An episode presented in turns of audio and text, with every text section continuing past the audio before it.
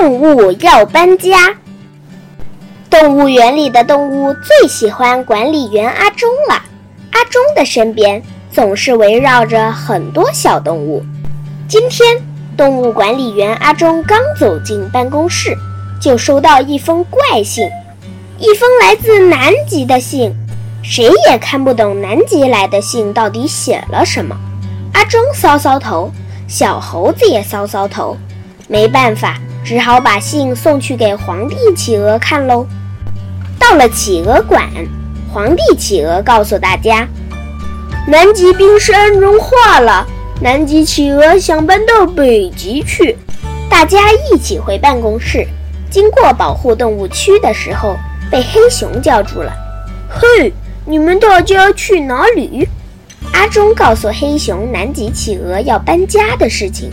不行，台湾黑熊说，北极熊昨天打电话来说北极越来越热，他们也想搬家。这下子，台湾黑熊也加入阿忠他们，一起回办公室写信。大象爷爷听阿忠说冰山融化。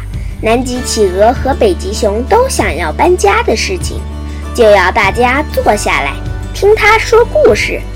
传说很久以前，地球被一片冰块包住了。大象爷爷的长毛祖先从遥远的土地那一头穿越冰原，迁徙到这一头来。后来。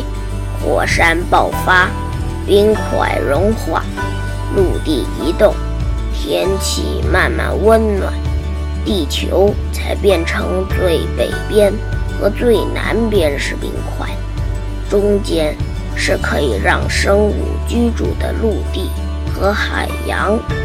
可是现在陆地没有移动，火山也没有爆发，南极企鹅和北极熊为什么要搬家？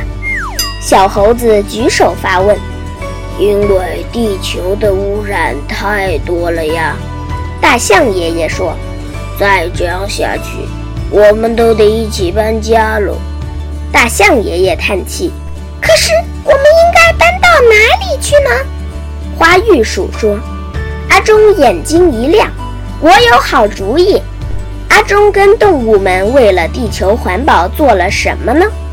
动物们都想了好办法，那你有想到更好办法了吗？